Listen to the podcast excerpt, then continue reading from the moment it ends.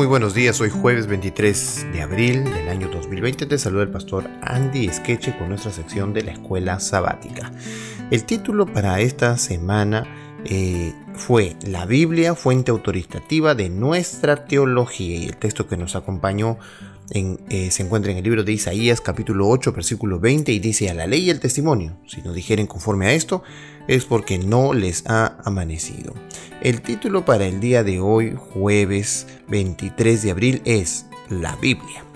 El Espíritu Santo, quien reveló e inspiró el contenido de la Biblia a los seres humanos, nunca nos guiará en contra de la palabra de Dios, ni nos extraviará de ella para los adventistas del séptimo día, la Biblia tiene una autoridad superior a la tradición humana, la experiencia, la razón o la cultura.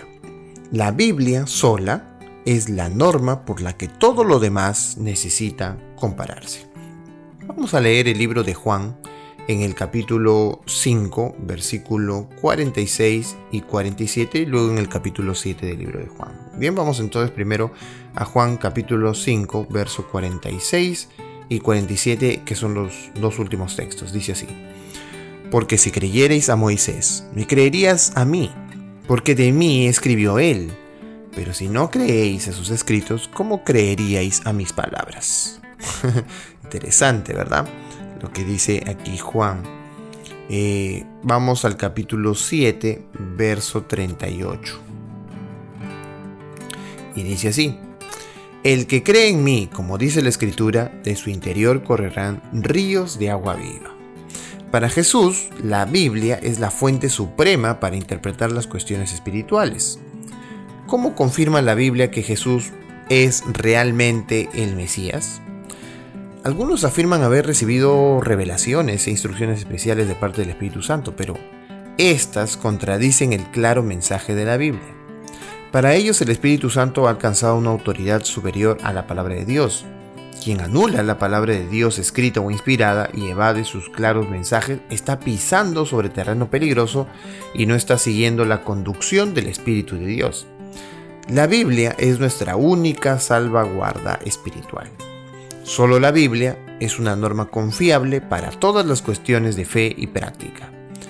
El Espíritu Santo habla a la mente y graba la verdad en el corazón a través de las escrituras. Así expone el error y lo expulsa del alma. Es por medio del Espíritu de verdad, obrando a través de la palabra de Dios, como Cristo subyuga a sí mismo a su pueblo escogido.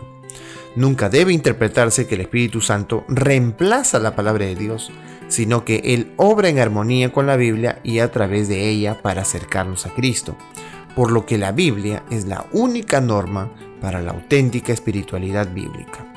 La Biblia brinda una sana doctrina y como palabra de Dios es confiable, merece aceptación plena.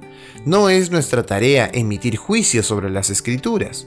Al contrario, la palabra de Dios, más bien, tiene el derecho y la autoridad de juzgarnos a nosotros y nuestro pensamiento. Al fin y al cabo, es la palabra escrita del mismo Dios. ¿Por qué la Biblia es una guía más segura en cuestiones espirituales que las impresiones subjetivas? Porque nuestra mente puede cambiar, nuestras impresiones pueden cambiar, están guiadas por el egoísmo, por la avaricia, por la vanagloria, por el pecado. Por eso es mejor fiarse en la Biblia, que es la palabra de Dios. ¿Cuáles son las consecuencias cuando no aceptamos la Biblia como la norma con la cual contrastar todas las enseñanzas e incluso nuestra experiencia espiritual? Pues perdemos el rumbo, perdemos el camino, eh, perdemos la mirada en Dios, en Jesús. Si la revelación privada tuviese la última palabra en cuestiones espirituales, ¿por qué esto no conduciría más que al caos y al error?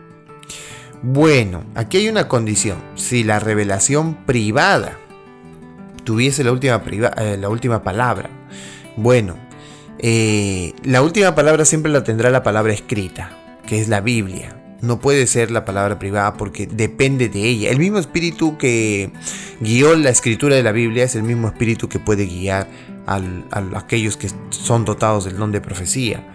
Por esa razón deben estar sujetos a la palabra de Dios. Si no están sujetos a la palabra de Dios, puede conducirnos al error y también al caos.